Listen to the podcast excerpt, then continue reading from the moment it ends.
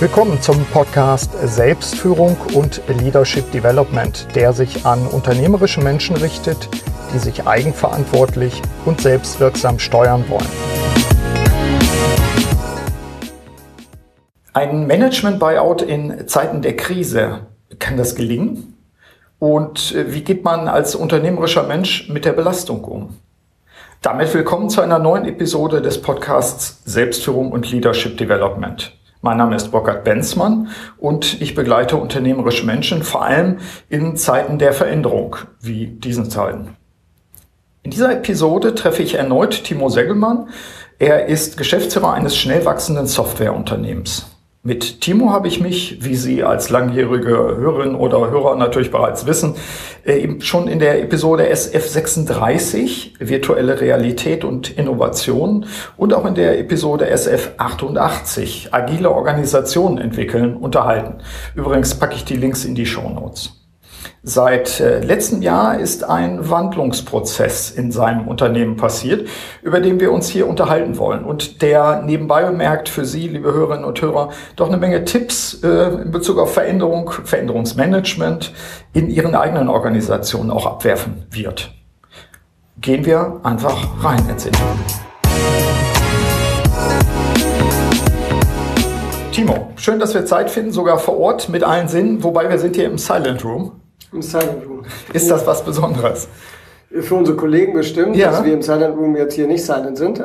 Mhm. Aber wir haben ja eine gute Akustik, so dass wir für die Hörerinnen und Hörer, wie, so, wie du sie immer nennst, ähm, glaube ich, eine gute Aufnahmequalität gewährleisten können. Das heißt, das, das ist unser Grund, wobei ich mich ja immer freue, wenn ich hier drin bin. Die Hörer wissen das. Ich sage ja auch mal ein bisschen dazu, wo wir sind. Ähm, wir sind in euren Räumen in Osnabrück. Das ist sozusagen die Basis deines Unternehmens. Ist es immer noch die Salt and Pepper Software GmbH oder habt ihr schon die Umfirmierung anders genannt?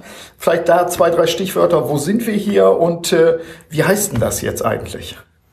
Also aktuell sind wir hier in Osnabrück, äh, netter Platz 2. Ähm, wir haben hier ein altes Kasernengebäude, was wir umgebaut haben vor mittlerweile über drei Jahren. Mhm. Und äh, das zu einem modernen Loftstil hier für unsere Kollegen gut ausgestattet haben. Wie heißt das Ganze? Wir sind äh, noch die Salt Pepper Software GmbH und Co. KG, rein rechtlich. Mhm. Ähm, wir haben parallel aber zwei Schwesterfirmen, die Slash Y GmbH und Co. KG, als auch die Halo Klein GmbH und Co. KG, wo wir bestimmt gleich noch oh, ja. eingehen werden. Äh, und wir sind gerade in dem letzten Abschluss äh, unseres Veränderungsprozesses, wo wir jetzt die Salt Pepper Software GmbH Co. KG in die beiden neu gegründeten Gesellschaften überführen, ähm, ja, mit einem entsprechenden Ziel dahinter. Ja, ich habe ganz kick mir die Frage aufgeschrieben, ähm, dass ich eben die Episode benennen werde zum Unternehmerwerden in herausfordernden Zeiten. Und äh, keck insofern, weil ich gesagt habe, äh, Timo, bring doch mal die, die Hörerinnen und Hörer in gebotener Kürze auf den Stand, was passiert ist. Denn dass du, wie du jetzt berichtest, sagst, wir werden das jetzt gerade demnächst dann umwandeln, dem geht ja ein längerer Prozess äh, voraus. Also von gefühlt mindestens einem Jahr dem reinen Prozess der, der Veränderung. Was ist passiert? Vielleicht zwei, drei Stichwörter dazu. Ja, gebotene Kürze für ein Jahr ist äh, schwierig für mich. Ähm, da passiert oder da, da geht mir natürlich ganz viel durch den Kopf. Ich versuche es mal. Wir haben in den letzten zwölf Monaten viele verschiedene Varianten für die Zukunft der Salt Software diskutiert. Mhm. Wir haben auch externe Investoren oder Investorenangebote gehabt, um Teile des Unternehmens zu veräußern. Mhm. Ich bin mit meinem Partner Ludger Ahlers seit Gründung der Salt Pepper Software Mehrheitsgesellschaft da an, in diesem Unternehmen der, der Salt Pepper Software und wir haben hier in sehr schneller, sehr rasanter äh, Zeit etwas aufgebaut, was ähm, ja, vom Markt, von unseren Mitarbeitern, von, von außen bestätigt wurde, dass es äh, sinnvoll ist, dass wir, oder das, was wir hier tun. Und wir haben allerdings in diesem Unternehmen zwei verschiedene ja, Produkte oder Dienstleistungen, ein Angebot für unsere Kunden. Mhm. Und äh, wir haben gemerkt, dass wir diese Dienstleistungen ähm, oder unsere Leistungsangebote für unsere Kunden separieren müssen. Mhm. Und in dem Zuge ähm, mussten wir sowieso eine gesellschaftsrechtliche Veränderung durchführen und äh, durch die Diskussion, die wir vor ja schon vor über zwei Jahren gestartet mhm. haben, Dann sind wir vor einem Jahr konkret geworden und haben gesagt, jetzt muss was passieren. Und äh, das Ergebnis ist jetzt, dass wir zum einen die Anteile von der Salt Pepper Holding, die, die ähm, äh, unserem gesellschaftsrechtlichen Partner übernommen haben. Mhm. Und im Zuge dann nach der Übernahme jetzt mit unseren Juristen, mit unseren Anwälten, mit unseren Beratern entsprechend die Salt Pepper Software übertragen in zwei rechtlich eigenständige Einheiten, mhm. die dann den jeweiligen Markt für das Leistungsspektrum, was wir haben, entsprechend bedienen mhm. werden. Jetzt ist natürlich äh, bei den Hörerinnen und Hörern des Podcasts auch immer die Frage, kann ich damit was anfangen? Also wenn du sagst, äh, wir haben uns im Wesentlichen auf zwei verschiedene Produkte, Produktspektren auch äh, fokussiert und wollen uns noch stärker fokussieren. Jetzt stell dir vor, ich bin ein mittelständischer Unternehmer und ich sage, das ist interessant, was genau macht ihr denn eigentlich? Ja, wir haben angefangen, die Vision, die ich damals aufgebaut habe in der Gründung dieser Firma, war, dass wir die Digitalisierung der Industrie ähm, unterstützen wollen, treiben wollen, dass wir da Partner sind für den Mittelstand, aber auch für größere Unternehmen. Wir haben für uns äh, parallel, aber in diesem Zuge noch eine Produktentwicklung gestartet. Mhm. Und das ist das, was auch in Halo Klein einfließen wird. Das ist letztendlich ein, eine VR-Lösung für mhm. die Industrie. Und diese Produktentwicklung haben wir zu einer sehr großen Reife jetzt unter dem Dach der Salt Pepper Software bringen können. Mhm. Aber wir merken einfach, dass eine Produktentwicklung ähm, anders funktioniert als das zweite Geschäft, was wir haben. Und das ist eben das, was unter Slash Y in mhm. Zukunft firmieren wird. Das ist Individualentwicklung. Da sind wir Partner für die deutsche Industrie, wo wir ähm, ja, Digitalisierungsstrategien unterstützen, Digitalisierungslösungen entwickeln, wo mhm. wir Partner sind für, für die Zukunft der Digitalisierung. Mhm. Was könnt ihr derzeit am besten in dem Bereich? Also nach dem Motto, da, da habt ihr einen zwingenden Nutzen und da könnt ihr den Beitrag leisten sozusagen auch. Was sozusagen Stand heute? Ja, wir haben in der Vision ähm, von Slash Y zwei Themen drin. Mhm. Ähm, das eine ist, dass wir wirklich hochwertig qualitativ Software entwickeln, mhm. ähm, individuell. Wir haben kein, da, wie gesagt, kein Produktangebot. Mhm. Das zweite, und das ist das, wo wir sehr stark drin sind, ist, dass wir verstanden haben, wie man agil arbeitet, mhm. wie man, ich sag mal, für mich in, meinem, in meiner Welt Verschwendung vermeidet und sehr schnell, effizient mit unseren Kunden ein Produkt, eine Lösung entwickelt, mhm. ähm, individuell für unseren Kunden, wo er dann letztendlich das Geschäftsmodell hinter hat. Ja. Und ähm, das reizt mich sehr stark, dass wir auch durch die Art und Weise, wie wir mit unseren Kunden zusammenarbeiten, einen Mehrwert stiften, dass er dann auch, wenn wir weg sind und dieses Produkt mit ihm äh, zusammen entwickelt mhm. haben, dass er von der Arbeitsweise was gelernt hat und das in seine Organisation mit einführt. Das mhm. heißt, wir sind über Projekte, äh, unterstützen wir Veränderungsprozesse in Unternehmen bei unseren Kunden. Würde heißen, ihr seid auch Befähiger. Also ihr befähigt dann auch den Kunden in bestimmten Kategorien zu denken, bestimmte Tools auch als Entwicklungstools beispielsweise zu benutzen. Also wie macht man ein Projekt agil? Das würde man mit euch ja zwingend erleben. Ich glaube, du hast in der, in der Folge SF88, ich weiß nicht mehr genau, wie es wörtlich war, äh, die ja den Titel hatte, agile Organisation entwickeln, glaube ich, auch gesagt, wir arbeiten nur mit bestimmten äh, Kunden zusammen, die das auch verstehen, diesen Ansatz, diesen agilen Ansatz. Ist das noch so streng?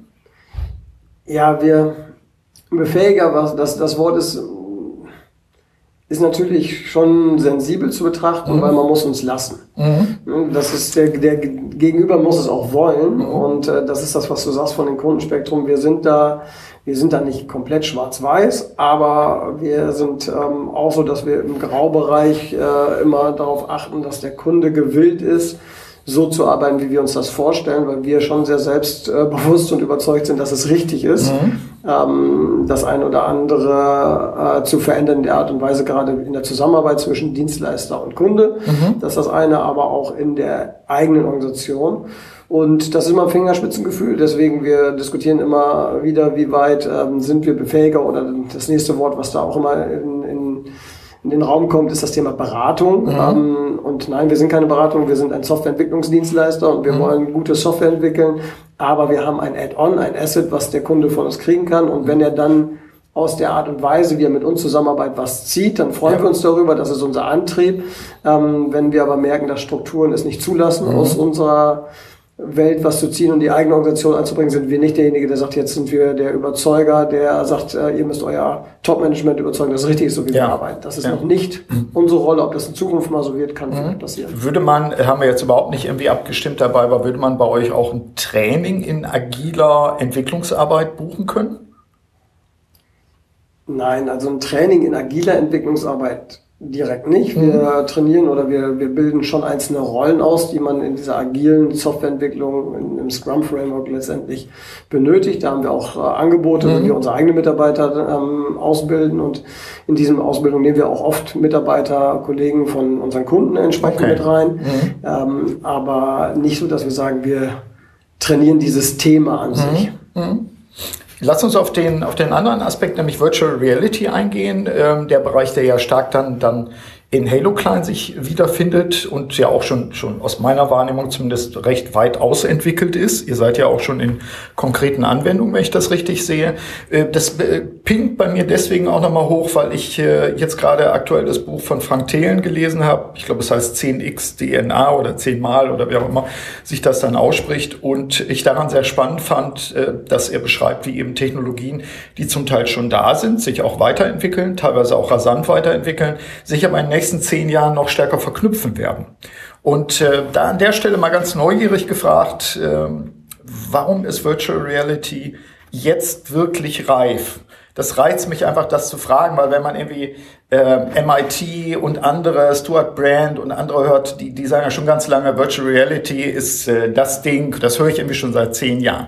Wenn man das anguckt, was ihr macht, dann verstehe ich allmählich, wofür ich das brauche. Also beispielsweise, wenn ich äh, mit euch virtuell in eine Fabrik reingehen kann und ich sage, ich kann planen, ich kann bestimmte Dinge, muss ich jetzt nicht zeichnen, basteln, sonst was, sondern ich kann sie sogar schon simulieren. Ich kann äh, Menschen da ranlassen und sagen, jetzt check doch mal, ob diese Abläufe sinnvoll sind. Das leuchtet ein. Also von daher einfach die Frage an dich, auch eine sehr persönliche, neugierige Frage von mir. Ähm, warum ist Virtual Reality jetzt wirklich reif? Und wofür? Also mich treibt das Thema seit ähm, 2014, habe ich äh, letztens nachgeguckt. Also mhm. wirklich seit sechs Jahren, war vor sechs Jahren ich das erste Mal mit der Technologie äh, den Kontakt hatte. Und da habe ich schon gesagt, diese Technologie wird die Welt verändern. Das war für mich irgendwie klar und mhm. habe dann gesagt, ich möchte da irgendwie Teil das sein, die Technologie mhm. nutzen, um die Welt zu verändern und da einen Mehrwert zu, für zu stiften. Bin mit ähm, Businessplan beziehungsweise vielen Ideen losgelaufen, ähm, sehr kreativ und auch nicht fokussiert, muss man sagen. Mhm. Und wir haben dann, äh, habe ich das Glück gehabt mit Thomas Schüler, der jetzt auch äh, der CEO von Halo mhm. Klein ist, jemanden zu finden, der die Technologie wirklich versteht, der mhm. wirklich weiß, was mit dieser Technologie möglich ist. Auch stark aus ähm, einer, ich sag mal, psychologischen Perspektive, was hat das für Wirkung im Hirn und was macht das mit den Menschen? Ganz faszinierend, darf ich an der Stelle äh, ergänzen, weil ich ihn ja auch kenne. Er, er versteht es zu vermitteln. Ja. Und er versteht auch Kundenpotenzial sozusagen zu erkennen mit, mit äh, Virtual Reality. Genau, das ist das, was ich jetzt, äh, wo ich, äh, das wäre mein nächster Satz gewesen. Mhm. Thomas hat es geschafft, mich einzubremsen mhm. und wieder zu fokussieren. Und Thomas ist es gelungen, wirklich einen Anwendungsfall zu finden, mhm. den, wo wir mit dieser Technologie einen konkreten Nutzen für unsere Kunden stiften. Mhm. Da sind wir jetzt seit äh, vier Jahren dabei, ähm, eben mit der Hello Klein und den Produkten Boxplan 4Stage entsprechend äh, für die Industrie ein Angebot zu schaffen. Und Produkte, es, die schon da sind. Genau, so Produkte, die da sind, die verwendet werden. Wir haben das Ganze, das ganz toll, von Anfang an auch mit Partnern entwickelt. Mhm. Äh, das ist ähm, Klaas und ZF und Daimler unter anderem. Mhm. Und die haben uns immer auch gesagt, wo deren Painpoints sind und wie wir mit mhm. dieser Technologie einen Mehrwert schaffen. Und das ist uns gelungen. Wir haben mehrere Kunden. Wir haben trotz Corona, der, der Christian Völler, unser Kollege, der jetzt gerade den Sales aufbaut, mhm. ist äh, jetzt gerade vor Ort bei Airbus. Ähm, mhm. Und wir dürfen trotz Corona aufs Gelände, weil sie einen Nutzen sehen. Und äh, trotz dass natürlich gerade ähm, in der Fliegerei äh, nicht der, die beste Wirtschaftslage mhm. ist, ähm, kriegen wir da Nachfragen, Anfragen. Wir dürfen zu diesen Unternehmen hin. Wir verkaufen Lizenzen auch in ja. Corona-Zeit, weil wir auch aufgrund von Remote-Arbeit da ein Angebot ähm, ja, schaffen für mhm. den Kunden. Und dieser Mehrwert, den wir da haben, ist einfach, dass man, wie du es richtig gesagt hast, dass man Abläufe ähm, planen kann, bevor man überhaupt erstmal in mechanische mhm. Gehen muss. Mhm. Und warum der Zeitpunkt jetzt der richtige ist, mhm. dass das VR kommt. Ich weiß nicht, ob jetzt der richtige ist, ob er in zwei oder drei oder vier Jahren ist. Also ich weiß, dass es viele Angebote gibt, die immer stärker werden. Mhm. Natürlich durch die aktuelle Situation, ähm, durch Corona wird Remote-Arbeit und das von der Ferne aus zusammen entsprechend ähm, ja, Kollaboration ja auch. Mhm. Zusammenzuarbeiten. Äh, wird immer wichtiger oder noch wichtiger. Und mir ist letztens eins bewusst geworden, wir haben unsere Gründungsfeier von Halo Klein in VR gemacht. Mhm. Remote von zu Hause, jeder hat eine VR-Brille gehabt und wir haben uns zusammen getroffen und haben zusammen, äh, also Thomas Schüler hat auf der Bühne gestanden, hat einen Vortrag gehalten, alle anderen waren in VR da mit entsprechenden Avataren auch. Ja. Und mh, mm, wir haben, ich bin dann irgendwann um zehn bin ich raus, aber die, die es gab Kollegen und Kolleginnen, die dann noch um halb eins äh, noch in VR zusammen virtuell getanzt haben. Also mhm. waren im Wohnzimmer, aber in einer virtuellen ja. Welt und haben zusammen gefeiert, was ganz schön war. Und wir haben am nächsten Tag gesagt, eigentlich ist das verrückt, aber dann haben wir auch relativ schnell uns korrigiert, eigentlich ist es überhaupt nicht verrückt, weil es mhm. viel näher an unserer Realität dran ist, als mhm. dass wir uns jetzt in Microsoft Teams oder in Jitsi oder Zoom oder sonst wo treffen und da zusammen feiern oder ja. zusammenarbeiten, weil wir würden uns in einem Raum ja auch wie ein Avatar, also persönlich mhm. irgendwie sehen und äh, es kommt näher an, an in diese Richtung. Und mhm. Ich glaube, dass nicht nur VR, sondern XR auch mit Augmented Reality und so in den nächsten 20, 30 Jahren uns sehr stark treiben wird. Ähm, wir sind da einer der Vorreiter, glaube ich, in der Technologie, dass wir verstehen, was damit möglich ist. Ja. Ähm, und ich hoffe, dass wir äh, einen großen Mehrwert für, für die Industrie und für unsere Nutzer letztendlich mhm. damit erzeugen können. Ich glaube, dass da noch ganz viel drin ist, weil mir ging das noch auf. Wir haben jetzt ja auch bei mir an der Hochschule in meiner Lehre haben wir auch alles komplett umgestellt. Wir sind ja, haben einfach die Räume gemieden sozusagen und haben dann sehr stark unter anderem mit Zoom gearbeitet, äh, auch mit GoToMeeting. Und ehrlich gesagt, mir fehlt da das, was du gerade beschrieben hast, mir fehlt da die Räumlichkeit. Also ich bin so ein Mensch, der muss sich immer bewegen im Raum und ich finde, das gehört zur Kommunikation dazu, dass auch die anderen sich bewegen und dass man dadurch ja auch in Interaktion gerät. Und ich finde diese, diese Mehrdimensionalität, die Dreidimensionalität, die wir dadurch erzeugen, äh, also wenn, wenn ihr mit, mit solchen Technologien uns dabei unterstützen könnt, zum Beispiel auch in der Lehre, äh, ich finde das klasse. Also ich möchte nicht nur so lehren, das ist klar, genauso wie du nicht nur so Partys feiern willst. Aber äh, ich finde, das sind zum Beispiel sehr handfeste Geschichten, wo wir uns in Hochschulen gerade auch überlegen, wie können wir das besser machen? Denn irgendwelche Kacheln auf dem Bildschirm zu haben, 2D, äh, wo die Leute dann, dann erscheinen, wo sie, wo sie überhaupt nicht in Interaktion sind. Also da hätte ich gerne einen nachgebildeten äh, Seminarraum, wo wir interaktiv Tische verschieben können und sonst was und äh, Avatare da sind, die in, miteinander interagieren und auch mal an die Tafel gehen, räumlich und zum Beispiel was dran schreiben oder wo, woran auch immer. So. Ähm, ich vermute, wenn ich dich richtig interpretiere, wir können mit solchen Dingen rechnen. Jetzt also, Nicht primär unbedingt von euch, aber ich sag mal auch, auch von dem, was gerade produziert wird. Also von der Technologie auf jeden Fall. Ein Beispiel, was wir da auch in diesem ähm, Raum, wo wir dann unsere Öffnungsfeier gemacht mhm. haben, äh, unsere Ausgründungsfeier, ähm, es ist ein großer Raum gewesen mit einer Bühne, mit einem DJ-Pult, mhm. mit ähm, einer Leinwand und mit Boxen, die alle virtuell da entwickelt worden sind. Und in diesem Raum haben wir uns aufgehalten. Und es ist eben so, dass wenn man näher an den Boxen war, war es lauter, man mhm. hat die mhm. Musik lauter gehört. Wenn man weggegangen ist, war es leiser. Ja. In der Gruppe, in der man stand, hat man die Person gehört. Die weiter weg stand, hat man sie nur noch ganz leise gehört. Mhm. Also es ist schon sehr nah dran an der Realität. Ja. Und ähm, jetzt müsste, muss in der Hardware noch das eine oder andere passieren, aber da, da sind auch große Schritte da.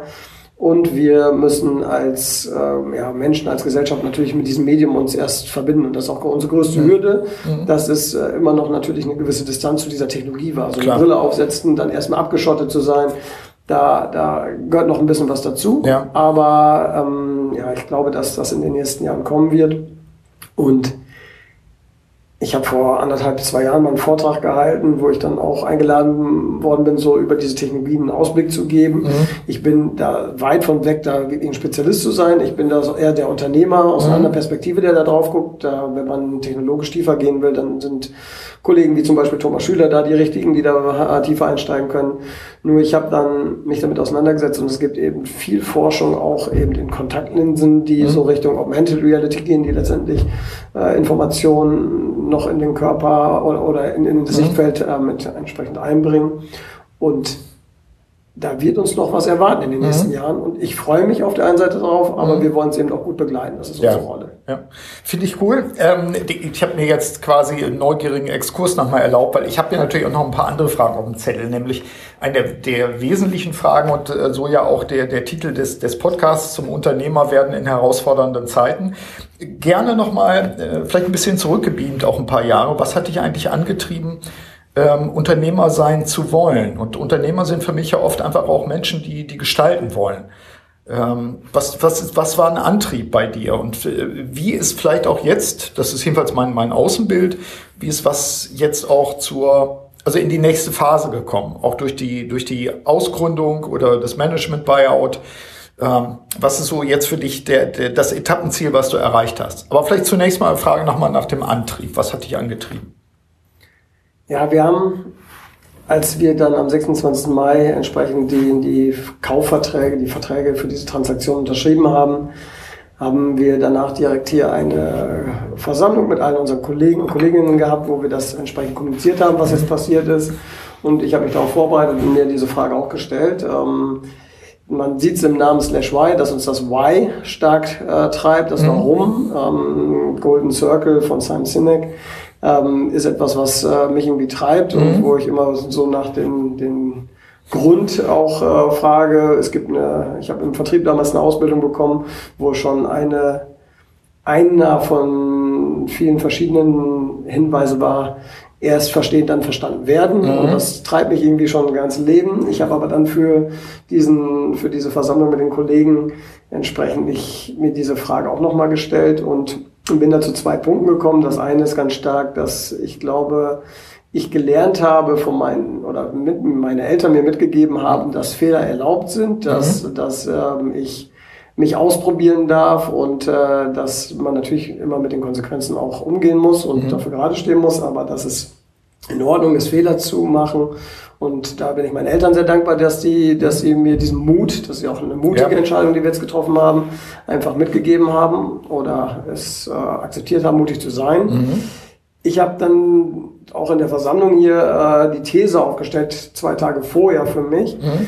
dass es vielleicht mit etwas zusammenhängt. Ich habe ähm, durch meine Grundschule und meine Abi-Zeit eine relativ katholisch geprägte Ausbildungszeit genießen können, ein katholisches Gymnasium und ähm, habe da so eine ja, Vorprägung, religiös, ein bisschen katholisch. Ich kann mich aber heute mit der Kirche nicht mehr identifizieren. Mhm. Ähm, aber das war eine Art Grundausbildung. So nenne ich das bei mir immer. Ne? Genau, es ja. ist so, so, gerade was für mich ist, dass äh, so meine Eltern plus eben dieses sag ich mal, diese äh, Zeit haben mir, ich glaube, ein Wertekonstrukt mhm. gegeben, was eben sehr wichtig ist, eine gewisse Kultur oder Werte, wie man mit Menschen umgeht. Mhm. Aber da natürlich auch äh, aus meiner persönlichen Sicht ähm, die Kirche den einen oder anderen Fehler gemacht hat, habe ich da nicht mehr so diese Beziehung mhm. zu. Dennoch treibt mich so ein bisschen immer dieses, äh, diese Frage nach dem Warum. Und vielleicht mhm. ist es so ein bisschen dieses, äh, die, die Themen, die Big Five for Life oder mhm. Golden Circle, die mich treiben, dass es so ein Ersatz für eine Religion ist. Mhm. dass ich da wow, so ein oder eine aktualisierte Version oder sowas. Oder so. Mhm. Und ich habe dann gesagt, für mich ist das so, ich versuche damit, ähm, ich habe Mathe und Physik als LK im Abi gehabt, mhm alles, was ich hier tue, irgendwie zu was Logischem zu machen. Und mhm. immer wieder so ein, was Logisches daran zu suchen. Ja.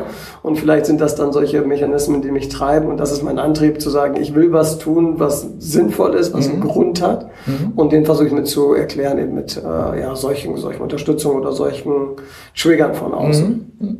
Ich habe dich aber auch ja über die Zeit schon erlebt jetzt. Ich weiß gar nicht, wie lange kennen wir uns? Zehn Jahre? So? Vermute ich mal. 2008 sind wir eingezogen, relativ schnell, weil ihr, du und Thorsten mhm. war damals relativ schnell. Genau. Ja. Dann sind es zwölf Jahre. Gott, Schock, schwere Not.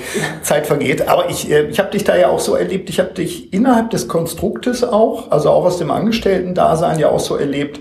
das ist vielleicht auch für die Hörerinnen und Hörer interessant, gerade diejenigen, die, die vielleicht auch angestellt sind und sich fragen, ist da noch was in mir, was sozusagen ausgedrückt werden will, im positiven Sinne, was nach draußen will, so ein Gestaltungswille dabei? Ich habe bei dir auch immer so einen Gestaltungswillen wahrgenommen. Also, dass, äh, dass Ideen da sind, dass du dir überlegt hast, wie kann man Sachen besser machen, wie kann man Sachen entwickeln und dann aber auch gegebenenfalls weitergegangen bist. Also im Sinne von äh, Wachstum, in dem Fall bei Salt Pepper Technology, äh, Vergrößerung der, der Niederlassung, äh, dann, dann die nächsten Stufen sozusagen mitgegangen bist. Und jetzt habe ich den Eindruck, äh, ich bin ja auch hier drin, ich habe es ja auch erlebt, die, die Jahre jetzt, wo ihr jetzt in die neuen Räume gegangen seid. Ich habe so, so einen Eindruck, das sind so Gestaltungsphasen, die dich auch antreiben. Also ich nehme dich da, vielleicht ist das nicht dein Wort jetzt, aber ich nehme dich auch als Gestalter und Künstler wahr, aber im weiteren Sinne. Du würdest sagen, nö, ich bin eigentlich sehr logisch, technisch, vielleicht äh, so geprägt, auch kaufmännisch, aber ich nehme eben auch, und das interessiert vielleicht auch die Hörerinnen und Hörer, ich nehme auch so einen Gestaltungswillen da drin wahr. Also Möglichkeiten zu erkennen, Bedarfe zu erkennen, also was braucht eigentlich Welt? So, und da bestimmte Zielgruppen, um dann zu sagen, okay, ich sehe da was, lass uns das machen und äh, dann auch die Leute begeistern, darin auch das Warum erkennen. Also das, das würde ich mit dir auch verknüpfen. Dann würde ich auch sagen, wenn ich dich jetzt irgendwie einladen würde zu einer Truppe von Studenten äh, im Bereich Wirtschaft und du würdest erzählen, äh, warum mache ich das Ganze?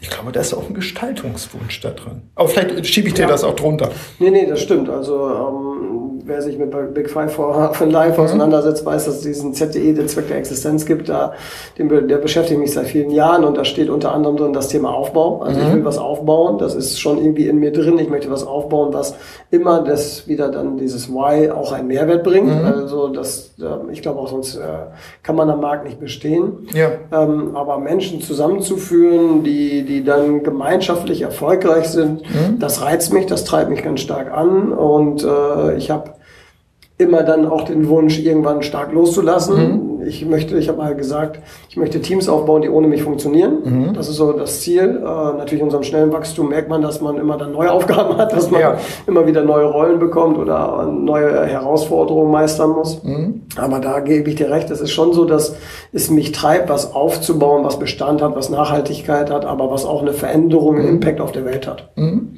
Das ist äh, also das, sonst hätte ich mich sehr äh, getäuscht. Ich, ich nehme dich so wahr und ich vergleiche dich da auch mit anderen Leuten dabei. Ich nehme dich auch so wahr. Vielleicht ist das auch, widersprich mir da, wenn das nicht stimmt, äh, dass es auch etwas ist, was jetzt nicht Wachstum um des Wachstums willen ist sondern Lösungen zu schaffen für Bedarfe, die da sind, die ihr erkannt habt.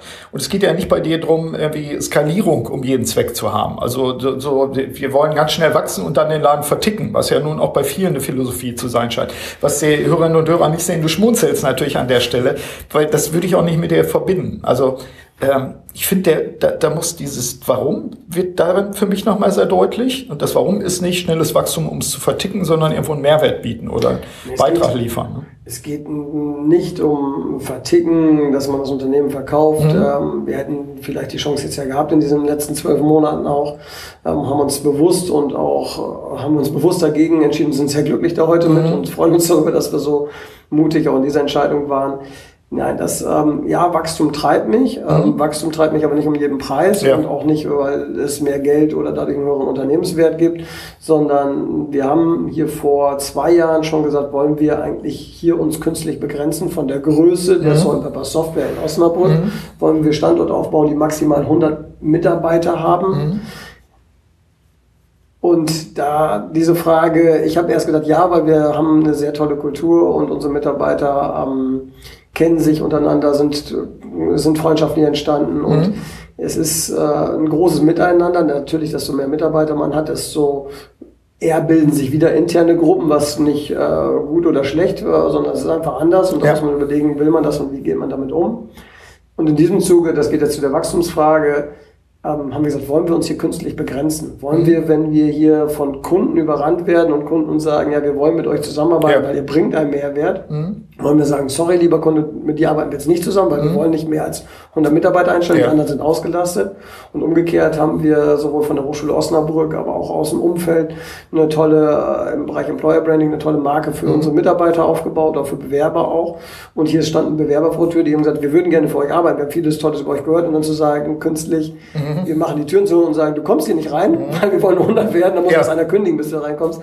Da haben wir gesagt, das fällt mir schwer, weil ich auch Vertriebsgehen habe. Ich bin mhm. im Vertrieb ausgebildet und natürlich ähm, will man dann das, was am Markt irgendwie da ist, auch für sich gewinnen, aber nicht, weil man sagt, okay, wir wollen jetzt Größe oder mhm. Geld oder sonst was um jeden Preis, sondern eher, wie ich das dann auch mit meinem Partner Lukas besprochen habe, ich tue mich schwer, ähm, wenn wir ein tolles Angebot haben, das nicht mhm. mehr Leuten anzubieten. Mhm.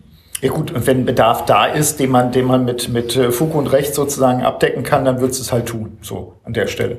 Lass uns, äh, du hattest Thomas äh, schon erwähnt und Christian, ähm, äh, Ludger Ahlers ist auch eine wichtige Figur. Ich, äh, du kennst ja mein Modell mit den sieben Feldern. Äh, wenn man das Why betrachtet, betrifft das sicherlich dieses Mission und Vision, den, den ersten Part. Und wenn man jetzt Mitarbeiter, Partner, Netzwerke so als, als weiteres Bubble von diesen sieben Feldern betrachtet, dann kommt es ja darauf an, solche Dinge zu stemmen, ist ja leichter möglich, wenn man auch Menschen in seinem Umfeld hat, denen man vertrauen kann, die man kennt, die einen ergänzen, die haben auch mal einen Hintern treten dabei. Ich denke, äh, Ludger spielt auch eine wichtige Rolle dabei. Ja, auf jeden Fall. Also Luca Alas oder Louis, wie mhm. wir ihn hier nennen, ähm, ist äh, seit zwölf Jahren mein Wegbegleiter. Mhm. Wir haben uns vorher nicht wirklich intensiv, aber zumindest mal gesehen, im Studium schon kennengelernt, ähm, weil wir von derselben Einrichtung kommen, ähm, auch von der PHWT aus Fechter. Und er war der erste Mitarbeiter damals in der Salt Pepper Technology mhm. im Aufbau des Standorts Osnabrück und begleitet mich jetzt seit zwölf Jahren. Mhm. Ähm, ist eine ganz wichtige Säule an meiner Seite und äh, jetzt auch in der Entscheidung, diese sich zum einen von Salt Pepper zu trennen mhm. und äh, diese Historie hinter sich zu lassen, weil wir haben eine ganz tolle Zeit in diesen in den zwölf Jahren auch mit mhm. Salt Pepper gehabt. Ähm, diesen Schritt zu machen, einmal ähm, ja, sich zu verändern wieder, dass eine Veränderungsbereitschaft ja. drin ist ähm, aber auch den Mut zu haben, dann jetzt ins Risiko zu gehen und sagen, jetzt vollumfänglich Unternehmer mhm. und ähm, übernehmen die letzten Anteile der, der Salt Pepper Holding und müssen das aber natürlich finanzieren. Ja. Ähm, kommen wir vielleicht nachher nochmal zu Partnern für diese gesamte ja. Situation ja. neben Ludger Ahlers. Ähm, und wir haben die ähm, haben da uns immer gut ausgetauscht und ich sag mal, wir sind sehr gute Sparringspartner. Mhm. Er ist eher der Vorsichtige, ich bin der, der vorprescht mhm. und man trifft sich dann in der Mitte, wird korrigiert und äh, kriegt dann einen anderen Blickwinkel, eine andere Perspektive darauf und ähm, ja, ich bin sehr glücklich, dass wir zusammen jetzt diesen Weg da gewählt mhm. haben. Finde ich auch wichtig, auch das nochmal als, auch als meine Beobachtung als Begleiter vieler unternehmerischer Menschen die letzten x Jahre, dass äh, wir uns Partner suchen, die uns wirklich ergänzen. Also jetzt eben auch im beruflichen Bereich, wo man sagen kann, äh, da habe ich wie du sagst, wenn, wenn du eher der Forscher bist, dass du auch jemanden hast, der darauf achtet, okay, ich halte jetzt, hebe jetzt mal einen Finger und sage, was könnten Risiken oder andere Punkte sein. Da habe ich euch auch beobachtet natürlich in den letzten Jahren und ähm, ich finde das schon gut und ich finde es auch klasse, wenn ihr jetzt quasi gemeinsam diese Entscheidung getroffen habt und sagt, wir gehen jetzt in die nächste Phase.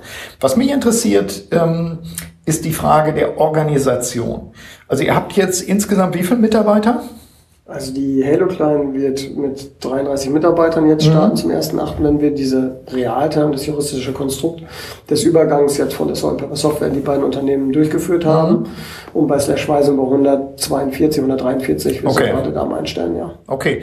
Um, ähm, du hast vorhin gesagt, Stichwort Wachstum. Äh, wenn jetzt jemand um die Ecke kommt und sagt, wir haben aber da Bedarf und wir möchten gerne von euch dies und jenes entwickelt haben, dann ist die Frage, wie wächst die Organisation? Wir haben äh, in der Folge 88 ja über agile Organisation auch schon mal gesprochen, übrigens auch eine, eine Episode, die ganz stark geklickt wird. Ähm, wir haben über diese Episode auch einen Mitarbeiter eingestellt. Okay, cool. Tatsächlich. Die, ah, das wusste ich noch gar nicht. Wir haben uns leider wieder gemeinschaftlich im Guten getrennt, weil das war ein mhm. Kollege, der für uns den Standort Stuttgart aufbauen mhm. sollte mit einem weiteren Kollegen und wir haben uns jetzt erstmal auf Osnabrück und Hamburg fokussiert, mhm. weil wir ähm, ja in Stuttgart ein anderes Kundenklientel haben als hier in der Region. Das ja. merkt man einfach. Und der Jonathan, schöne Grüße, mhm. hat den Podcast damals gehört und hat gesagt, er möchte gerne mit mir zusammenarbeiten. Also selbst cool. dazu hat es geführt. Cool, und man trifft sich immer zweimal. Genau, wir werden uns auf jeden Fall zweimal treffen, weil es ein ganz toller Kollege ja. ist. Wenn, wenn äh, du diese, diese Wachstumsschritte, Sprünge auch wahrnimmst, ähm, hat sich, also der Begriff agil wird sich ja wahrscheinlich geändert haben in deinem Verständnis, aber wie hat sich Organisation hier verändert? Sind es dann selbstorganisierte Zellen geworden oder was, was sind da eure Organisationsprinzipien? Ich glaube, das interessiert auch viele, zum Teil auch konservative äh, Mittelständler, die dann sagen, ich höre das immer, und äh, aber wir machen ja gar keine Software und äh, da, vielleicht habe ich damit gar nichts zu tun. Was, was hat es damit auf sich, wenn du sagst, einerseits ist es bei uns ein Prinzip zu arbeiten, auf der anderen Seite ist ja auch die Frage, wie spiegelt sich das wieder in den Strukturen? Seid ihr mit wachsender Größe zum Beispiel dann doch hierarchischer in Anführungszeichen geworden? Also machen wir mal einen Blick erstmal ganz oben auf die Metaebene. Begriff agil hat er sich verändert. Ähm, für mich persönlich nicht. Ich mhm. habe im letzten Podcast, glaube ich, gesagt, ähm, für mich ist es dieses Hinfallen wieder aufstehen, habe das mit meinem Sohn verglichen mhm. damals. Und äh, das ist einfach diesen Mut zu haben, Sachen auszuprobieren und mhm. äh, dann wieder zu verändern, aber natürlich aus den Sachen zu lernen. Ähm, das, was mich so ein bisschen treibt, ist, dass agil immer mehr so ein Buzzword auch und mhm. auch äh, immer mehr auch negativ behaftet wird, ja. äh, weil Leute es nicht mehr hören können, weil jeder agil ist und ähm, da müssen wir eben auch selbst mit aufpassen, mhm. Inwieweit wir das fundiert auch dann gegenüber Dritten nutzen. Ja. Ähm, für mich ist, ist ja ist die Basis, um überhaupt agil zu sein oder die Organisation so aufzustellen, mhm. immer eine, die Kultur. Mhm. Weil es ist erstmal das Verständnis dafür, dass man Vertrauen in Menschen haben muss, dass sie ja. selbstständig Verantwortung übernehmen, übernehmen wollen, übernehmen können, übernehmen dürfen. Und da hapert es, glaube ich, mhm. an vielen dran. Und das ist jetzt, wenn, auf uns zurückzukommen, jetzt für die beiden Unternehmen passiert. Äh, wir haben Thomas eben schon erwähnt und Christian. Die Halo Klein hat jetzt, ähm, da habe ich mich jetzt ja auch rausgenommen. Mhm. Ich bin als, im Moment ist der Titel Chairman, aber ich überlasse, gibt die Verantwortung an Thomas, an Christian, an Torben, an die gesamte, an das gesamte Team, mhm. wo wir äh, eine Mannschaft haben, die für Halo Klein, für den Markt, für die mhm. Kunden die bestmögliche Organisationsform findet und mhm. kein Kopie mhm. von Slash Y wird, ja. von dem, was wir haben. Und diesen Mut zu haben, ähm, es geht noch weiter. Wir haben jetzt ja einen Gesellschafter, das ist eben diese Beteiligungsgesellschaft, die Ginger, die über beide, über Slash Y und Halo Klein steht. Und natürlich, jetzt wenn wir zwei Schwesterfirmen haben, fängt man darüber nachzudenken, ob man Skaleneffekte nutzt und bei mhm. Dienstleistern sagt, okay, wollen wir Rahmenverträge machen, die mhm. beide Unternehmen treffen. Ja. Und da bin ich achte darauf, aber auch ich ähm, freue mich natürlich, wenn man Geld dadurch auf der einen mhm. Seite kurzfristig sparen könnte. Mhm. Lass mich da aber auch ganz hart challengen und das da dürfen Thomas, Christian jetzt aus Halo Klein immer sagen, nein, wir sind kein Slash, weil wir haben hier andere Prozesse mhm. und dann nehmen wir diesen Dienstleister nicht. Also wir versuchen das, wo es sinnvoll ist und wo es keinen negativen Impact ja. hat. Und ich glaube, diesen Mut zu haben, ähm, Organisationsformen oder Einheiten oder Teams ähm, Freiheiten zu geben, mhm sich selbst zu finden, wie das richtige Modell ist, das ist letztendlich ähm, das, was da so ein bisschen hintersteckt, was mhm. mich treibt und wo wir jetzt durch diese Trennung auch einen großen Schritt machen werden, mhm. weil jetzt Halo Klein, ich sag mal, auszieht. Mhm. Ähm, wie hat das ein Kollege gesagt? Äh, die Kleinen werden flügge mhm. und äh, fangen jetzt an, selber zu laufen.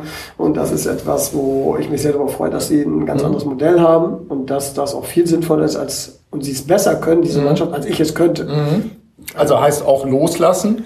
Erinnert mich an mein Modell der dynamischen fünf, ne, dass man dann so als fünften Punkt, äh, selbst wenn man irgendwas auch gefunden hat, äh, Möglichkeiten erkannt hat, umgesetzt hat, die richtigen Leute zusammengeholt hat, irgendwann auch loslassen muss. Das wäre so ein Prinzip, wo du sagst, Wachstum möglich zum Beispiel durch Loslassen und Ausgründung und äh, ja letztlich auch Freiheiten schaffen, damit sie sich so organisieren können, nach bestimmten Spielregeln, vermute ich mal. Sie sind noch in Sichtweite, ne? Also äh, Wir sind gegenüber von, ja, genau. von Hof und ich bin ja auch regelmäßig in Kontakt. Wir haben da regelmäßige äh, Meetings, wo wir uns auch austauschen. Mhm. Ähm, nur, wie gesagt, da muss man sich selbst immer hinterfragen, sagen, ähm, habe ich jetzt, weil ich eine Erfahrung habe und es vielleicht in meinem Umfeld jetzt gerade äh, in den letzten Jahren irgendwie erfolgreich war, ist es das Richtige für die mhm. Zukunft oder weiß das Team ist viel besser, mhm. weiß die Mannschaft ist viel besser, was richtig ist für den Markt, als das, was ich aus meiner Erfahrung habe und diese ja. Freiheit zu geben. Ne? Ja. Dies loslassen, ja. Finde ich, äh, ja, finde ich auch bestätigend dabei. Man muss natürlich auch da wahrscheinlich wieder Mut haben. Ich würde auch gerne und das Vertrauen. Also das Vertrauen, ist das Wichtige. Ja das alles, das ist in der im agilen Kontext, in dieser ganzen Transaktion, die wir durchgeführt haben, mhm. ist einfach Vertrauen. Natürlich in sich selbst, dass man sagt, okay, äh, das, was man davor hat, ist auch, geht in die richtige Richtung, aber auch vor allem in die Mitarbeiter, in die Kollegen, mhm. in diejenigen, die das Unternehmen ausmachen. Und mhm. wir sind eben ganz stark im People-Business. Unsere Organisationen ähm, funktionieren anhand nur, weil wir so tolle Kollegen und Kolleginnen hier haben. Mhm. Und wir haben großes Vertrauen, schenken Vertrauen. Und das müssen wir immer wieder unterstützen, weil dann kann man erfolgreich werden. Wenn jemand nicht, also ich vermute mal, ihr seid selektiv, was die Auswahlprozesse betrifft. Denn äh, ich sag mal, Mut und Vertrauen äh, klappt ja nur dann, wenn die andere Person das auch erwidern kann und damit umgehen kann, sozusagen. Also ich vermute, ihr werdet selektiv sein. Du hast schon gesagt, ähm, ihr habt auch eine gewisse Anziehungskraft hier in der weiteren Region, also auch, auch im ganzen norddeutschen Bereich mittlerweile eine Reputation. Ähm, aber ihr habt auch den Mut, sozusagen, wenn jemand nicht reinpasst, sich von der Person zu trennen. Ja. Also ganz klar, ähm, immer fair, weil mhm. das ist mir immer wichtig, nachhaltig, weil du hast vorhin gesagt, man sieht sich immer zweimal ja. im Leben und wir führen da ganz offene, transparente Gespräche und ich glaube, dass äh, das, was Vertrauen äh, oder was wir brauchen für Vertrauen und wie wir hier mit Vertrauen umgehen, dass wir Vertrauen schenken, aber da natürlich Eigenverantwortung auch mhm. durch einen fordern, dass man sich selber den Themen annimmt und nicht äh, starr an einem Prozess hält, sondern mhm. das Problem oder die Herausforderung löst, die, die man auf dem Tisch hat. Ähm, und das ist ja, ich will nicht sagen, da gibt es nicht schlecht oder gut, es mhm. ist einfach anders. Und es gibt Menschen, die sind aus meiner Perspektive leider sozialisiert worden, dass sie nicht Vertrauen schenken können mhm. oder mit Vertrauen umgehen können. Ja. Das ist aber nicht schlimm, weil äh, jeder hat eine gewisse Historie dahinter. Mhm. Und dieses Vertrauen, ähm, es gibt zum Glück dann Organisationen, die solche Strukturen haben, wo man einfach klare Prozesse und klare ähm, Tätigkeitsbeschreibungen hat, wo man mhm. sagt, okay, da gehe ich lieber rein, weil mhm. ich bin es so gewohnt, ich bin so erzogen oder sozialisiert worden ja. durch Ausbildung oder wie auch immer über die letzten Jahre. Und ich fühle mich wohler in einem System, wo ich klare mhm. Regeln oder klare Vorgaben habe, wie ich hier zu agieren habe. Mhm.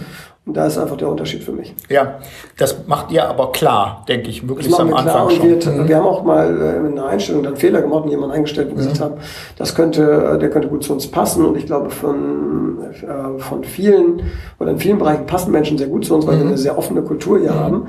Aber wenn dann derjenige starke Vorgaben erwartet oder dann in, als Führungskraft vielleicht gegenüber Teams nicht das Vertrauen schenken kann, mhm. dann müssen wir da agieren, weil das ist, äh, ich habe das mal hart gesagt, ähm, das ist dann im schlimmsten Fall ein Virus, der infiziert mhm. und wir hier unsere Kultur gefährden und das darf ja. nicht passieren. Sozial infiziös. Genau. Das, äh, gut, wir haben da ja auch unsere Erfahrung auch zusammen, was äh, man manchmal machen muss, genau. Ich würde ähm, den Aspekt MBO gerne nochmal beleuchten. Ähm, auch das ist wahrscheinlich nicht uninteressant für den einen oder anderen Hörer oder Hörerin. Was sind eigentlich deine wichtigsten Erkenntnisse aus dem MBO-Prozess? Und ich habe volles Verständnis, wenn du sagst, das ist jetzt die, wie heißt es auf Englisch, sanitized Version. Also, dass man kann über alles sprechen, was deine Erkenntnisse sind, weil vieles ist ja logischerweise auch vertraulich. Aber so, was sind so, was sind so Big Points, die für dich dabei rausgekommen sind? Ähm, erstmal natürlich die Frage, würdest du es wieder machen? Ich vermute mal ja, aber du würdest es vielleicht anders machen. Oder würdest du es genauso angehen? Gut, wir sind ja ein bisschen auch immer von außen beeinflusst. Ob ich es anders machen würde, wenn ich alles in der Hand habe, immer, klar. Mhm. Dann würde man sich das wünschen, dass man das ganz anders macht. Ja. Ähm, wir haben die wichtigsten Erkenntnisse aus der Zeit. Also wir würden es immer wieder machen, weil mhm. äh, wir sind äh, mega happy, wo wir heute stehen. Ja. Und ähm, auch ähm, so in dem ganzen Umfeld. Ich glaube, dass das für die Zukunft einfach genau der richtige Schritt jetzt war. Die Big Points sind, dass wenn man eine Vision, ein Ziel für sich selbst im Kopf hat, dass mhm. man dann natürlich dahinter im Hintergrund einen fundierten Plan aufbauen muss, um mhm. dieses Ziel auch zu erreichen oder diese Vision zu erreichen. Ähm, aber wenn man die hat, mhm. dass man dann nicht sich von ich habe mal das Wort vermeintliche Berater mhm. ähm, aufgebracht, dass man sich von denen diesen Plan zerreden lässt. Mhm. Also dass äh, man daran festhält, wenn man ein klares Ziel, eine Vision hat und sagt, da möchte ich hin ja. und ich weiß, dass das auch möglich ist, dass man dann nicht sich äh, durch Dritte versucht, von diesem Weg abzubringen mhm. zu lassen, dass man da standhaft bleibt. Ähm, und das Thema Berater, das ist letztendlich das, was dann auch ein wichtiger, ähm, entscheidender Faktor in diesem Prozess war, ist die richtigen Berater zu haben, mhm. also die richtigen Partner an seiner Seite zu haben, um so eine Transaktion oder so einen Schritt durchzuziehen. Mhm. Ähm, wir waren eben bei dem Thema Vertrauen und das Vertrauen zwischen Menschen, zwischen den Einzelpersonen. Natürlich ist jeder Berater in irgendeiner Organisation. Die Organisation an sich kann man versuchen zu analysieren. Wichtig ist dann das Geschäft auch in so einer Transaktion jetzt wird zwischen Menschen gemacht und ja. den Menschen vertraut. Und da haben wir vielleicht Glück gehabt oder über Jahre uns die richtigen Partner gesucht mhm.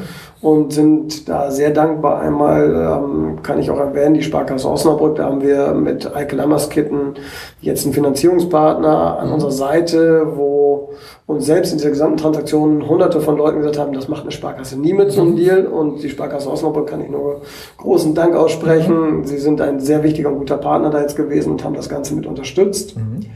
Ähm, dann äh, habe ich vor vielen Jahren hier in Osnabrück Wirtschaftsjunioren damals den Matthias Obmeier kennengelernt. Äh, der ist bei der WMS hier in Osnabrück, PKF WMS. Und auch da muss ich sagen, der hat viel Vertrauen in mich als Person gehabt. Wir mhm. haben da jetzt auch, äh, ist unser Partner in vielen, ähm, vielen anderen operativen Dingen hier auch, aber waren in der Transaktion ein ganz, ganz wichtiger Sparringspartner ja. auch.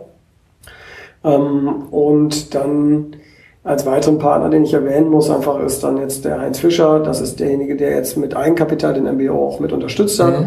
Ähm, der hat mich vor etwas mehr als ein Jahr gesehen und hat mir nach 90 Minuten in die Augen geguckt und gesagt, okay, ich unterstütze das, mhm. du kannst von mir Geld haben, mhm. ohne dass er überhaupt in irgendwelche Finanzzahlen oder sonst was des Unternehmens reingeguckt ja. hat. Also es war wirklich bei all diesen drei Personen, die haben, mit denen habe ich an Tisch gesessen mhm. und wir haben irgendwie eine Basis aufgebaut, haben uns gegenseitig vertraut. Mhm. Und das hat dann auch zwölf Monate jetzt in dieser Transaktion, die sehr emotional und die von vielen äh, Höhen und Tiefen ja. getrieben war, war das immer, waren das feste Säulen. Ne? Mhm. Das ist, ähm, Wähle deine Partner gut. Genau, das mhm. ist das. Und das Letzte, was wichtig ist, die Kommunikation mit dem Team, was hinter dir steht. Mhm. Also wir haben sehr transparent, soweit es uns rechtlich möglich war. Natürlich gibt es gesellschaftsrechtlich in so einer Trennung auch dann ähm, ja, Vereinbarungen oder auch Verträge, wo man sagen kann, das darf man dem nicht erzählen. Mhm. Das war auch immer schwierig, weil mhm. wir versuchen hier voll transparent zu sein. Ja. Ich muss immer sagen, so weit darf ich gehen, ja. weiter kann ich leider nicht. Aber wir haben versucht, in diesem Prozess unsere Mannschaft komplett abzuholen, auch bei den verschiedenen Phasen, die wir haben, mhm. ähm, die Mannschaft transparent informiert, weil das nachher unsere Stärke ist, nur mit unserer Mannschaft, mit den Kollegen, Klar. Kollegen überstehen wir oder bestehen am Markt. Mhm. Eine, eine Zusatzfrage dazu, wie bist du selbst mit dem Stress umgegangen? Also gab es da etwas, äh, da sind sicherlich jetzt auch viele neugierig, die zuhören, wie, das ist ja eine Belastung einfach auch. Äh, das, das, so, es scheint zu klappen, dann gibt's wieder irgendwas, was, wo man denkt, oh, ob das jemals alles aufgehen wird. Wie bist du mit diesem, mit der, mit der persönlichen Belastung, mit dem Stress umgegangen? Hast du, ist es dann deine Familie? Das war es damals auch, über die wir gesprochen haben, wo du gesagt hast, wenn ich, ich glaube, so sinngemäß, wenn ich zu Hause bin, dann schalte ich auch ab. Und dann kann ich mit dem, mit dem Lütten spielen oder wie, wie hast du dich selbst versorgt sozusagen? Ähm, damit du da durchgekommen bist durch diese herausfordernde Zeit, auf die ja dann auch nochmal Corona kam, das muss man auch nochmal sagen. Also es sind Familie, Freunde, Partner, mhm. alles was so drumherum ist, was einen natürlich ähm, dann auch in den Gesprächen unterstützt, bestätigt, bekräftigt, mhm. dass äh, man auf einem guten Weg da ist. Ähm, ja, es war eine stressige Phase und äh, man hat es mir wahrscheinlich auch in der einen oder anderen Situation angemerkt, wobei ich auf der anderen Seite sage, rückblickend, ähm, und das ist immer so aus meiner Sicht bei herausfordernden Situationen, ist es ja nur Training. Mhm. Weil, ähm, ja, wir haben ja ein komplexes System, wir haben eine äh, Organisation, die schnell gewachsen ist, wir haben ja einen Trennungsprozess, wir haben eine Finanzierung, da sind viele Sachen reingekommen. Mhm. Aber ganz ehrlich, ähm, wir sind ja auch noch ein kleines Unternehmen und die mhm. Probleme, die wir haben in so einer Sache, sind zu lösen. Ja. Aber wenn ich jetzt, keine Ahnung, Konzernchef bin von einem großen Laden, dann habe ich ganz andere Herausforderungen. Klar habe ich auch andere Partner wieder, jetzt mhm. nicht viel, viel auf vielleicht weniger Schultern. Ähm, aber ich in meinem Kopf habe das, äh, kommt aber ganz gut mit klar, dass ich sage, unsere Probleme sind keine Probleme. Ne? Also mhm. jetzt Corona ist wieder ein tolles Beispiel. Da haben mhm. Menschen Entscheidungen treffen müssen, die viel schneller und viel radikaler sind ähm, und wo Menschenleben hinterhängen. Und dann ja. hat man wirklich Probleme oder Entscheidungen zu treffen, wo man wo ich sage, okay, da, da ist die Musik drin, das, was wir im unternehmerischen Kontext machen, mhm. ähm, da hängen Arbeitsplätze hinter, das ist wichtig, dass man das sorgfältig und alles macht, mhm. aber ähm, es, es geht eben nicht um Menschenleben, mhm. das ist immer so, das, was in meinem Kopf so abgeht, wo ich mhm. sage, ja, dann lösen wir das Problem, weil das, ja. das, das ist eine Aufgabe. Ja. Ja gut, das heißt aber auch, wie gehst du mit dem Stress um? Das hat was mit deinem Mindset, mit deinem Denkrahmen ja. zu tun. Ne? Ja. Dass das so deine Einstellung ist, die du ja wahrscheinlich über Jahre auch entwickelt hast, denke ich. Ja, deswegen sage ich Training. Ne? Also mhm. für mich ist, also wir haben, ich habe ganz tolle, äh, jetzt in dieser Zeit äh, ganz toll gesehen, wie gerade aus dem zwei Kolleginnen jetzt aus dem Legal- und Finance-Bereich, Tanja und Julia hier, mich unterstützt haben mhm. aus dem Unternehmen in dieser ganzen Phase. Und die sind auch äh, über sich hinausgewachsen. Mhm. Und ähm, ich weiß, dass sie in zwei, drei Jahren irgendwann sagen, boah, ich will wieder sowas, weil das ist ein Training. Ja, ja. Also, also man, man reift ja damit. In die nächste Aufgaben. Liga. Genau. Ja. Man wächst daran und das ist für mich genauso. Ich weiß, dass ich jetzt, also wir haben ja auch in den letzten Jahren mit vielen Investoren gesprochen mhm. und dass ich jetzt weiß, äh, dass das äh, auch nur eine Welt ist, die genauso funktioniert wie alle anderen ja, auch. Kochen mit Wasser. Genau. Ja. Ja. Man lernt viel daraus. Wie hast du dich belohnt? Ähm, jetzt, jetzt ist es in trockenen Tüchern. Jetzt könnte, könnte ich sagen, der, der ich dich ja auch ein bisschen kenne, vielleicht ist für dich schon Belohnung, wenn dann die Slash Y äh, Website geschaltet ist, man schaut drauf und äh, sagt sich, das ist gut, was machen wir jetzt? Ähm, wie hast du dich belohnt? Also du kennst mich da ganz gut. Äh, tatsächlich ist das Ergebnis die Belohnung, also wo wir heute stehen zum ja. Großteil. Ähm, ich glaube auch für Louis ist es genauso. Wir sind da wirklich sehr glücklich, dass wir da jetzt stehen, wo wir stehen. Mhm. Ähm, ich habe in den letzten zwölf Monaten nicht wirklich Urlaub gemacht. Wir waren mal eine Woche weg, aber da war komplett noch äh, Transaktionen und Diskussionen mit Anwälten und so weiter mhm. aus der Ferne. Ähm, Jetzt ist Reisen eigentlich ein Hobby von mir, ist ja. äh, gerade aktuell nicht so, so möglich. Nicht so gut. Das heißt, äh, im Moment belohne ich mich damit, dass ich meinen Garten ähm, ein bisschen mehr ausstatte. Mhm. Wir haben uns neue Gartenmöbel gekauft, äh, mhm. das haben wir uns jetzt mal gegönnt nach ja. vielen, vielen Jahren. Ähm, und äh, ich habe mir einen neuen Grill gegönnt mhm. und jetzt genieße ich eben dann die Freizeit mit der Familie wieder intensiver im privaten Heim, im Umfeld. Wir werden aber auch dieses Jahr nochmal mit dem Wohnmobil losfahren mhm. in, in Deutschland hier oder vielleicht näheres europäisches Ausland, je nachdem, was dann möglich ist. Ja. Und äh, das ist dann die Belohnung so für mich persönlich und meiner Familie und meinem mhm. privaten Umfeld. Mhm. Finde ich gut. Finde ich auch einleuchtend, wie gesagt. Lass uns einen kurzen Ausblick machen, so, so, so als, als äh, Aus, Ausblender, als langsam, nämlich ähm, nochmal das Stichwort Techniken, Techniken, Technologien vor allen Dingen. Ähm, welche Technologien werden aus deiner Sicht und natürlich vor allen Dingen für eure beiden Unternehmen in den kommenden zehn Jahren eine besondere Rolle spielen. Wir hatten das vorhin schon mal als Thema und das ist, denke ich, neben den persönlichen Aspekten, wie gehst du als äh, unternehmerischer Mensch mit herausfordernden Zeiten um, vielleicht mehr der, der Aspekt, was macht das Unternehmen selbst, auch mit den Chancen und Risiken. Ich hatte vorhin äh, Frank Thelen, wir können auch andere äh, zitieren, äh, mal genommen im Sinne von, es gibt verschiedene Technologien, die auch so konvergenzmäßig auch aufeinander zuwachsen und die sich wahrscheinlich auch nochmal, äh, äh, ja, nicht nur verstetigen, sondern auch mal verstärken an der Stelle. Ähm, was siehst du da kommen und wo siehst du euch auch platziert? Ein paar Aspekte hast du eben schon mal genannt, aber vielleicht jetzt mal den Mut, äh, fünf oder zehn Jahre weiter zu gucken. Also es fällt mir sehr schwer, ähm, weil die Welt sich einfach so sehr schnell verändert, mhm. da jetzt schon einen starken Ausblick zu machen. Ähm, natürlich, jetzt wenn wir mal auf Technologien bleiben, mhm. ne, das ist so dieses ähm, XR oder VR-Thema, mhm. wie ich vorhin gesagt habe, mit irgendwann Smart Lenses, äh, dass man Kontaktlinsen hat. Mhm. Ähm, ich glaube, künstliche Intelligenz, wo wir auch eine kleine Truppe haben, wird die Welt stark beeinflussen mhm. in den nächsten Jahren, aber es ist, glaube ich, den meisten bewusst. Äh, das Thema Robotik ähm, ist etwas, was kommen wird oder ja kommt oder dabei ist, entsprechend sich sehr stark zu entwickeln.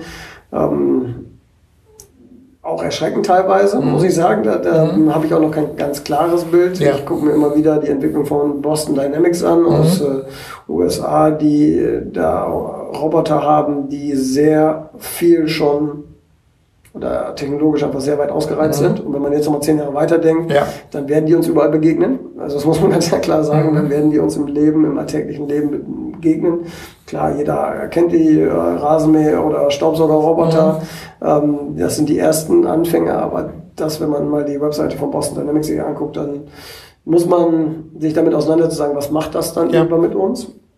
Ähm, für uns als Unternehmen, glaube ich, ist es gar nicht so die Technologie, mhm. sondern da sind wir lernfähig und lernwillig. Bei uns mhm. sind es ja die Techniken, das wäre mhm. also das Wort, ja. ähm, wo ich sage Methoden, Techniken. Wir, äh, das eine ist ähm, immer veränderungsbereit zu sein, Change Management immer im Kopf zu haben. Ich habe mal gesagt, ich will eine Organisation aufbauen, die kontinuierlich auf Change aus ist, mhm. ähm, weil mich das reizt, weil ich da auch Veränderungen mhm. liebe, mhm. einfach, dass ich brauche das. Und Hat ja auch was mit Training zu tun. Genau. Ja. Und die ich glaube, das ist ähm, etwas mit neuen Technologien, die zu recherchieren, mhm. zu adaptieren, einzuführen und dann damit umzugehen mhm. oder dann die auch entsprechend unseren Kunden anzubieten. Das ist unsere Aufgabe, dass wir immer Vorreiter da sind, mhm. diese Technologien ähm, zu kennen. Ähm, das andere, was für mich mich stark beschäftigt, ist jetzt gerade auch durch die Corona-Situation die Kommunikation über Remote und mhm. gemischte Teams, teilweise hier, teilweise da. Mhm. Da sind jetzt ja schnell Lösungen auch hoch schnell oder schnell skaliert. So Microsoft oh ja. Teams hat ja einfach haben da aus unserer persönlicher Sicht einen vorgelegt, ähm, auch wie, wie Sachen gut funktionieren können.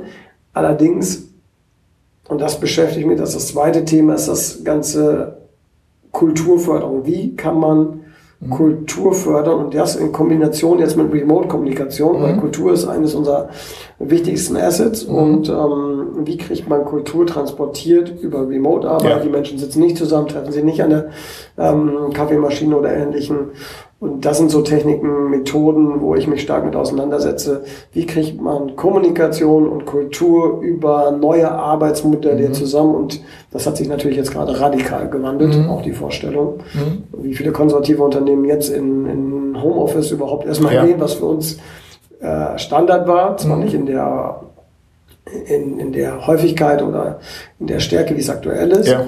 Aber ja, da stelle ich mir schon eine Frage, dass wir jetzt hier dreieinhalbtausend Quadratmeter haben und mhm. im Moment 15 Leute hier sind. Mhm.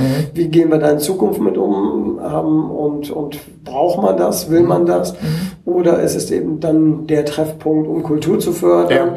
Oder dann die Kommunikation, die man nicht über Remote hinkriegt? Oder wie kann man Kommunikation in Remote mhm. unterstützen mit irgendwelchen Methoden? Wir machen da viel. Es gibt digitale Kaffeepausen und alles. Mhm. Also, mhm. die Kollegen sind da kreativ, aber das beschäftigt mich stark so für die ja. nächsten Jahre jetzt gerade durch die aktuelle Situation. Ja, ich kann mir auch vorstellen, und das ist jetzt sehr gewagt, wenn ich das so formuliere, dass du, wenn wir in, in äh, fünf Jahren hier sitzen, wir werden auch zwischendurch hier sitzen, ähm, aber wenn wir in fünf Jahren hier säßen, ähm, dass, dass wir vielleicht darüber sprechen, dass du noch eine Firma gegründet hast, wo du ein Think Tank hast oder wo du Design Thinking experimentell sowas baust und machst oder so etwas.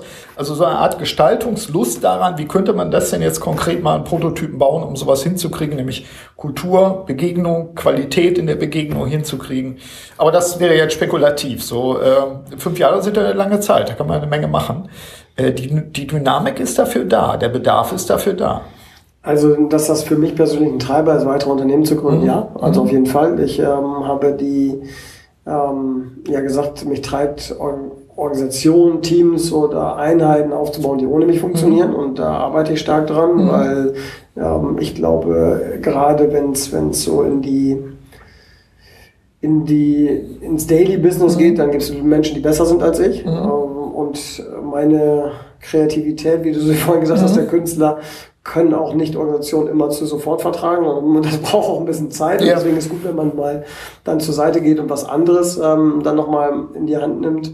Vielleicht brauchst du auch mal wieder eine Reise. Also es, es war ja, das haben wir, glaube ich, in den anderen Episoden gesagt, es war ja auch ein ganz wichtiger Punkt aus meiner Wahrnehmung zumindest, dass du die Reise gemacht hast in die USA, damals mit äh, Ministerpräsident Weil, und äh, da auch ganz andere Kulturen kennengelernt hast und einfach gesagt, ich saug das mal auf wie ein Schwamm, sage ich mit meinen Worten.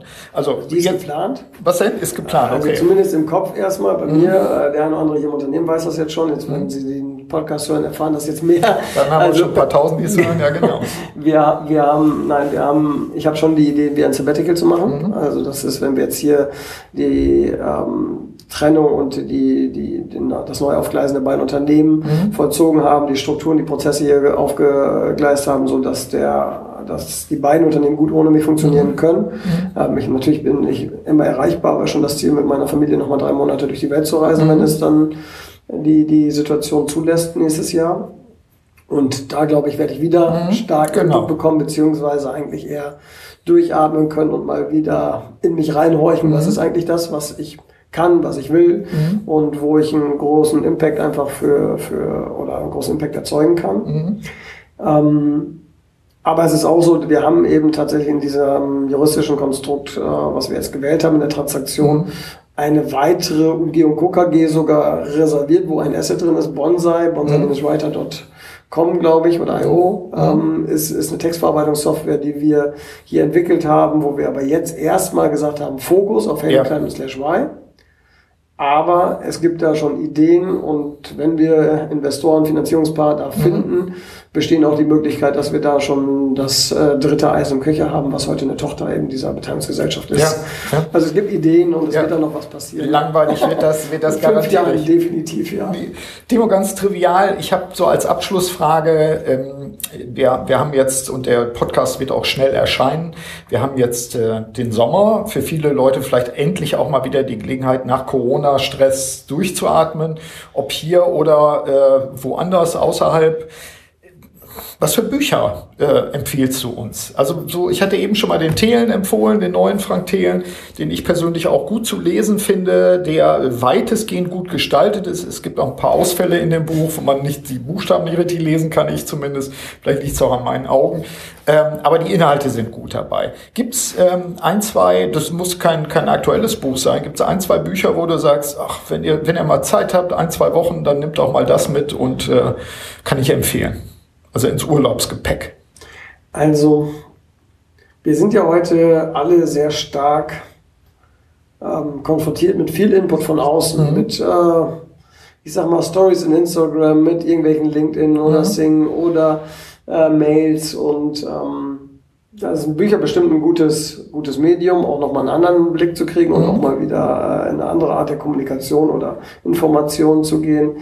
Ähm, ich kann dieses Big Five for Life empfehlen. Das ist eine sehr leichte Kost, ist mhm. sehr einfach geschrieben. Mhm. Ähm, aber das wäre dann so, vielleicht so, so diese Empfehlung, wo ich sagen würde, mal runterzukommen und was Einfaches zu lesen mhm. und nicht mit diesen vielen Informationen von außen ja. sich zu konfrontieren. Und als zweites Buch habe ich nicht eine Empfehlung, sondern habe hab mir gestern Abend hat mich das wieder äh, sehr stark erfreut. Ich kann ähm, Klavierzauber von Sven Wildör einfach empfehlen. Das ist äh, einfach eine CD beziehungsweise einfach online im Stream. Mhm. Ähm, jemand, der mit seinem Klavier durch Deutschland gereist ist. Ich weiß nicht, ob er es jetzt aktuell unter Corona-Zeiten noch macht, mhm. aber der stand hier in Osnabrück mal und hat da mit seinem Klavier in der Innenstadt gestanden und äh, Klavier gespielt. Und das so dieses Big Five for Life, leichte Kost, plus ein bisschen Klaviermusik zu hören, um sie in sich selbst reinzuhorchen mhm. und sein, sein, in den Urlaubszeiten mal sein mhm. persönliches Why zu hinterfragen, ähm, bringt vielleicht den einen oder anderen auf neue Ideen und Veränderungsbereitschaft, die notwendig wäre. Ja, Timo, danke dafür. Äh, danke fürs Update. Und äh, dann würde ich sagen, bei Zeiten machen wir das nächste Update vielleicht nach der Reise. Das wäre ganz spannend, äh, wenn du die Reise gemacht hast. Aber vielleicht finden wir auch vorher Zeit. Insofern, herzlichen Dank dafür. Sehr gerne. Soweit mein Update-Interview mit Timo Seckelmann. Nutzen Sie, liebe Hörerinnen und Hörer, auch die Tipps und Hinweise aus dieser Episode für Ihre persönliche Wirksamkeit. In diesem Sinne wünsche ich Ihnen alles Gute, Ihr Burkhard Benzmann. Vielen Dank, dass Sie auch bei dieser Episode des Podcasts Selbstführung und Leadership Development dabei waren. Auf bald!